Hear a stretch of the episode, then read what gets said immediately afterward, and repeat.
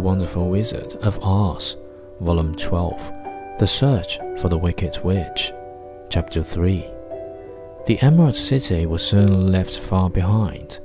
As they advanced, the ground became rougher and hillier, for there were no farms nor houses in this country of the West, and the ground was so untilled. In the afternoon, the sun shone hot in their faces, for there were no trees to offer them shade, so that before night, Dorothy and Toto and the lion were tired, and lay down upon the grass and fell asleep, with the woodman and the scarecrow keeping watch. Now the wicked witch of the west had but one eye, yet that was as powerful as a telescope, and could see everywhere.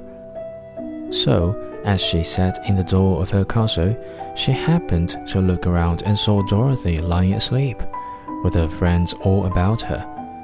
They were a long distance off, but the wicked witch was angry to find them in her country, so she blew upon a silver whistle that hung around her neck.